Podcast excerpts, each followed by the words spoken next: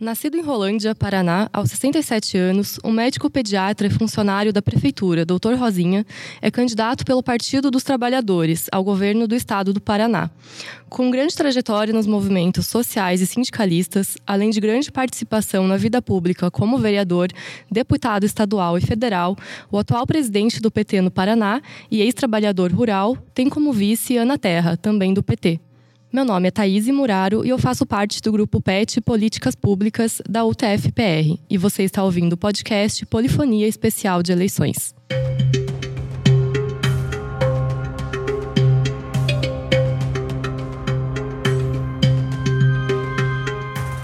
Oi, aqui quem fala é o Renan e eu só queria deixar alguns recados antes da entrevista. É, nessa semana do dia 24, é, vão ser publicadas pelo menos quatro entrevistas com os candidatos, na segunda, terça, quarta e na quinta. E nós estamos aguardando a resposta dos demais candidatos para publicar as entrevistas restantes. A ordem de publicação segue a mesma ordem de gravação das entrevistas. Uh, e não tem edição para não correr o risco de beneficiar um ou outro candidato. Se você quiser se informar melhor sobre os assuntos que nós per perguntamos para os candidatos, a gente vai deixar um link com as notícias aqui na postagem. E se você quiser conhecer melhor nossos projetos, você pode visitar a nossa página no Facebook, a do Polifonia é facebook.com/barra polifonia podcast e a do PET é facebook.com/barra petpputfpr. Agora fiquem com o programa.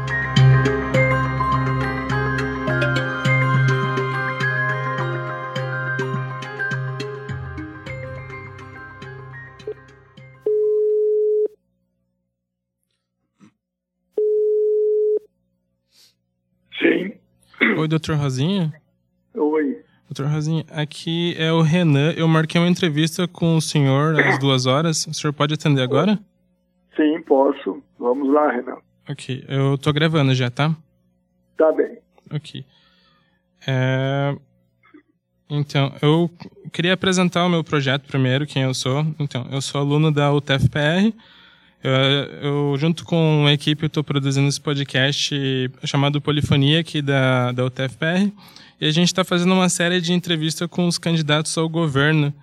Uh, então, primeiro de tudo, eu queria agradecer a sua participação. Eu sei que deve estar meio corrido nos últimos tempos, uh, nos últimos dias da campanha, mas eu agradeço o senhor por ter tirado um tempo para falar com a gente. Ótimo, é, não tem problema não. Bom, eu já falei com a sua, com a sua assessora como seria a entrevista. Vão ser quatro perguntas que foram elaboradas pelo grupo é, PET de Políticas Públicas aqui da universidade e elas seguem a linha de pesquisa do grupo, que vão ser sobre saúde, meio ambiente, educação e cultura, e a última seria sobre governabilidade. Uh, tá. Nós podemos começar então? Sim, podemos. Ok, então. A primeira pergunta é sobre saúde e faz referência ao fechamento da UTI pediátrica do Hospital Infantil Valdemar Monastier. Eu vou ler para o senhor, pode ser? Pode. Em face ao recente fechamento da UTI pediátrica do Hospital Infantil Valdemar Monastier, por conta da falta de contrato de prestação de serviço, médico, falta de médicos concursados suficientes e de contrato de trabalho dos médicos e suas equipes de apoio, bem como a falta de insumos e exames, é, qual o modelo de gestão que será adotado no seu governo, levando em consideração é, o modelo de contratação dos médicos e equipe de apoio, a forma de gerenciamento dos hospitais estaduais e o modelo de controle da qualidade dos atendimentos e serviços prestados à população? É, a área de saúde aqui do Paraná tem que ser totalmente reformulada, desde o sentido assim regionaliz de regionalização é, até a questão de gestão e administração. É, o Paraná tem 22 regionais de saúde, todas elas é, formadas durante o período em que existia o antigo INPS ou o antigo INAMPS, na década de 1970 e 80. De lá para cá, foram construídos vários hospitais regionais e também alguns hospitais universitários. Então, nós vamos rever o sistema de regionalização, mudando a atual regionalização, colocando eh, os, hospitais regionais e os hospitais universitários, universitários como uh, o ponto-chave de fazer a nova regionalização, de tal maneira que paciente eh, não precise andar longas distâncias como, como andam hoje para vir atender em Curitiba. Então, faremos a nova regionalização, infraestrutura desses hospitais e a redistribuição de leitos. O Paraná tem um número de leitos suficiente para o número da população, porém eles estão irregularmente distribuídos. Então nós vamos começar com esse tipo de, de processo. É, feito isso, nós vamos dar a cada regional dessa a capacidade máxima para atender todas as especialidades médicas e resolver os problemas da área de saúde dentro da própria região sem ter que ficar viajando. É, eu vou constituir um sistema de telesaúde, de usar a internet é, no sistema de integração. Com a internet, eu vou conseguir identificar todas as deficiências que tem de atendimento. Por exemplo, a lista. Quantas das cirurgias eletivas que são necessárias? Eu tenho dito que eu, governador, em dois anos eu vou zerar essas listas de espera de especialistas e de cirurgias eletivas. O modelo de contratação do pessoal, como está na sua pergunta, eu sou a, a, defensor de concurso público.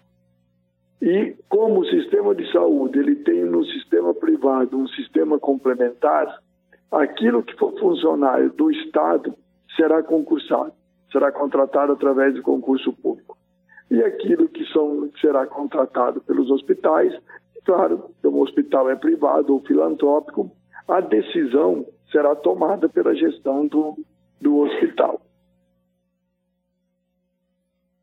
Ok. É, então, a segunda pergunta é sobre é, meio ambiente. Eu vou ler a pergunta para o senhor.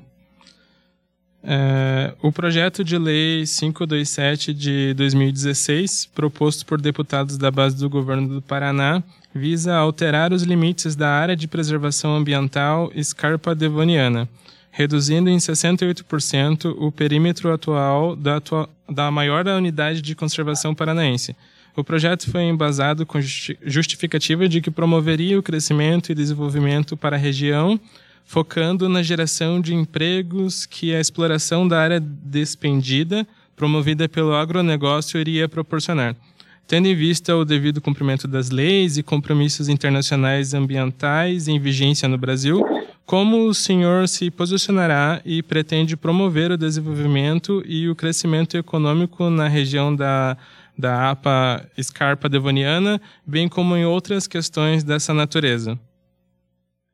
É, eu sou contra esse projeto de lei, até porque a própria justificativa usada ela é mentirosa, ela não gera emprego. A justificativa é para uma tentativa de legalizar aquelas ilegalidades que eles já cometeram, porque boa parte da, da APA, a área de proteção ambiental, já está destruída com a plantação de pinos e de eucaliptos. Portanto, eu, governador, nós vamos manter o tamanho da APA como está, vamos discutir com os setores que defendem esse projeto de lei é, para disciplinar e renovar essa área de proteção. Disciplinar o seguinte, porque há áreas que nós sabemos que pode ser feito algum tipo de cultura. Pode ser até de eucalipto, pode ser até de pinos, mas algum outro tipo de cultura é possível ser feito. E tem áreas que não pode ser feito mais nada, que tem que ser restaurada, recuperada, como algumas áreas estão plantadas eucaliptos hoje pino. Então nós temos que retomar um, um debate sobre esse tema. Criar um modelo de desenvolvimento para a região. Como é uma região ímpar eh, no nosso território paranaense, ímpar no sentido eh, geológico, no sentido de relevo, essa região ela tem muito como a ser desenvolvido com o turismo, e nós sabemos disso. E tem muito a ser desenvolvido mesmo com a questão agrícola, mas de uma maneira disciplinada e, e que define parâmetros para essa exploração. Isso no que diz respeito à APA. No que diz respeito, em geral, ao meio ambiente, É, eu tenho andado bastante o Paraná e eu tenho visto assim coisas terríveis. Há rios, como por exemplo no Norte Pioneiro, que estão morrendo.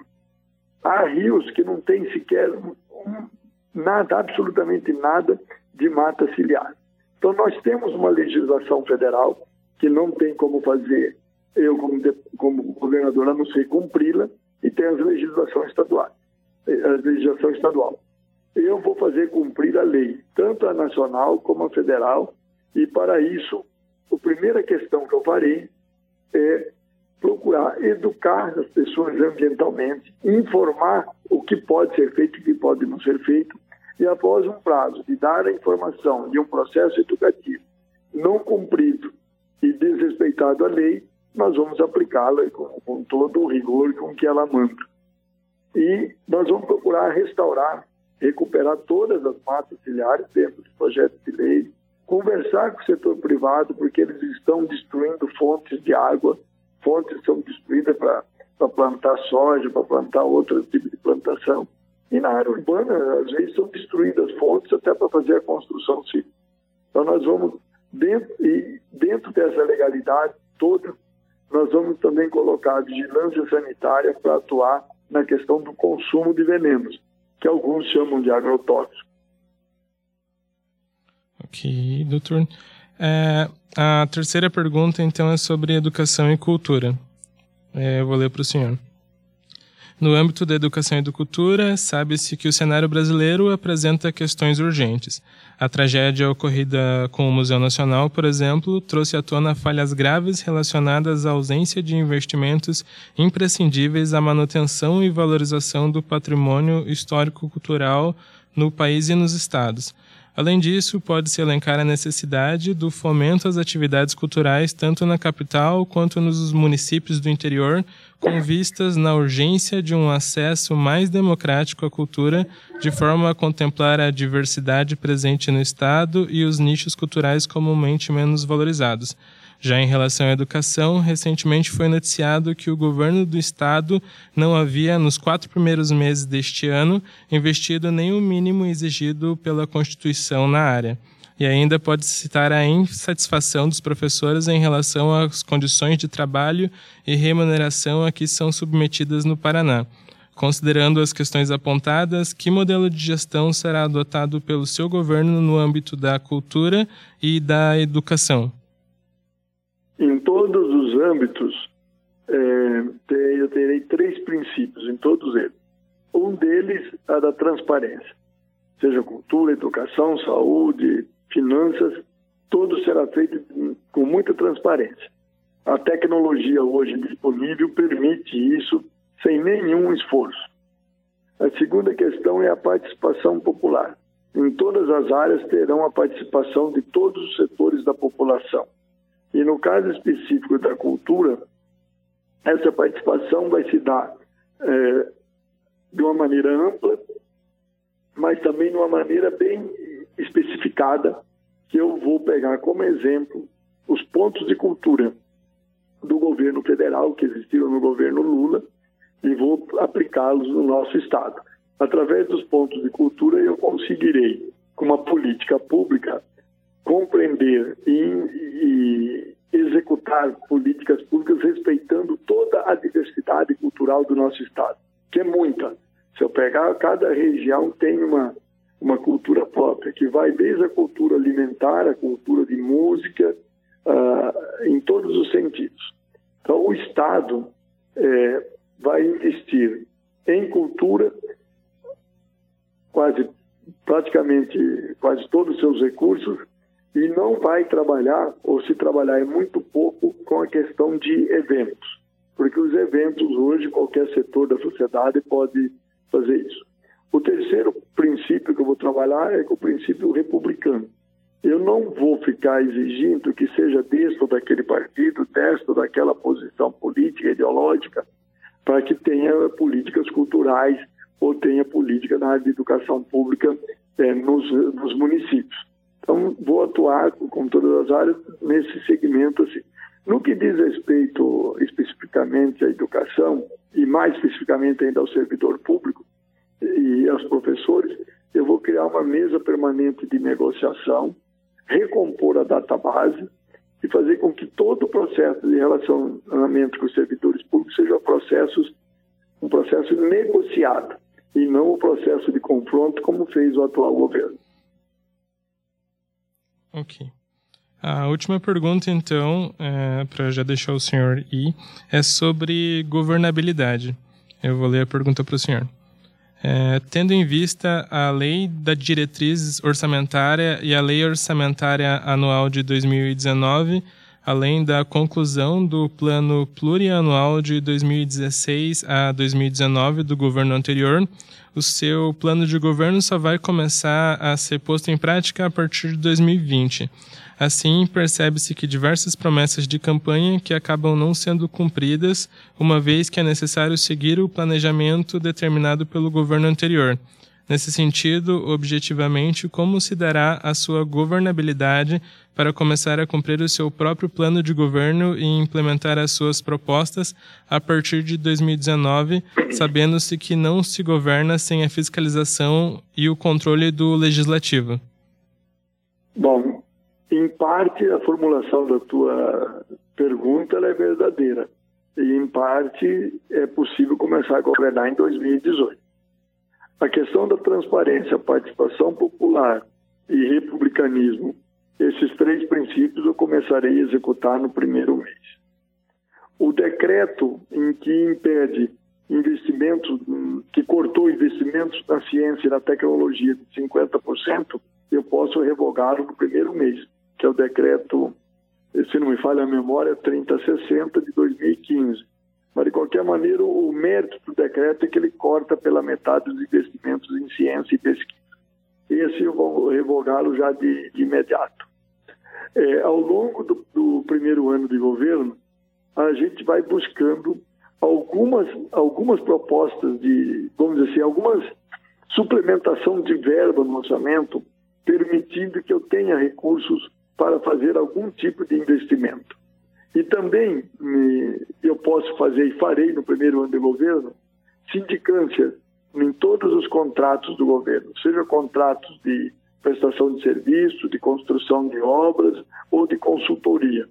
E esta, e esta sindicância e ruptura de alguns contratos vai me dar a condição de ter pelo menos disponível cerca de um bilhão de reais que eu poderei fazer já investimentos no primeiro de investimentos, hoje, no primeiro ano, como, é, é, como conclama a parte da população, será segurança pública e será na área de saúde.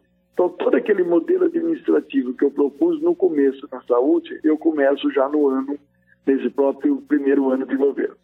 Quanto à relação com a Assembleia Legislativa para fazer a governabilidade, eu vou tratar a Assembleia Legislativa com grande diálogo, é, muito diálogo. E aqueles que se colocarem contra os projetos ou farão por posição ideológica ou posição programática. Mas não, mas se quiser se colocar contra, vai ter que, na minha concepção, que dar muitas explicações à sociedade. Porque como eu vou trabalhar com transparência, todo e qualquer projeto meu que for para a Assembleia Legislativa, que dependerá dela, será trabalhado publicamente para que o povo tome conhecimento do que estou propondo e quem está se opondo e por que está se opondo. Ok. Doutor Rosinha, se o senhor quiser usar agora mais um minuto para falar com o seu eleitor, a gente gostaria de ceder esse espaço para o senhor. Eu, ah, eu quero dizer, pro, não só para os meus eleitores, eu quero dizer para o povo, de uma maneira geral, que faça uma comparação da vida dele. Como é que ele vivia quando Lula era presidente? Como que ele vive agora? Se ele vivia melhor antes ou se ele vive melhor agora?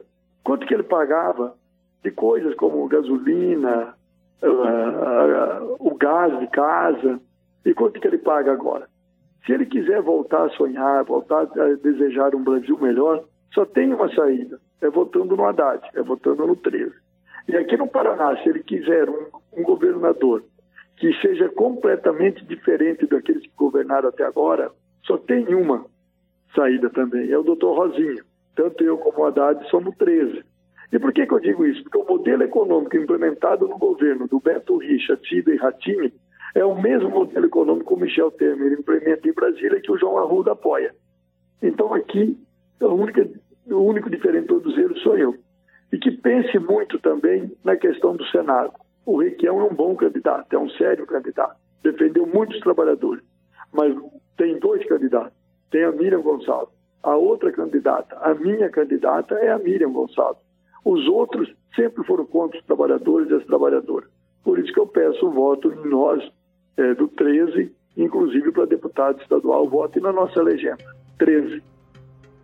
Ok. Eu agradeço então a sua participação, doutor Rosinha. E quando for ser lançado, quando for ser lançado o episódio, a gente avisa, avisa a sua assessoria. Tá bom, obrigado. Né? Nada, até mais. Abraço.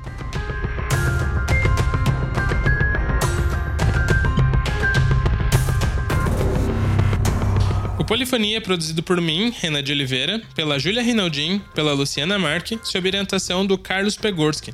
O PET em Políticas Públicas é formado pela Priscila Martins, Cristiane Salas, Júlia Rinaldin, Miriam Cardoso, Gabriele Nogueira, Thaís Muraro, Jéssica Jarek, Mário Sangaletti, Brenda Marques, Letícia Arcega, Letícia Camargo, sob orientação do professor Antônio de Oliveira. A arte da capa foi feita pela Cris Salos, do grupo PET. A trilha sonora é do Kevin McLeod, do site Incompetech. E nossos agradecimentos vão para o Getúlio Xavier, nosso amigo jornalista, que nos orientou em como produzir essas entrevistas, e aos candidatos que cederam as entrevistas. Por enquanto é isso e até a próxima.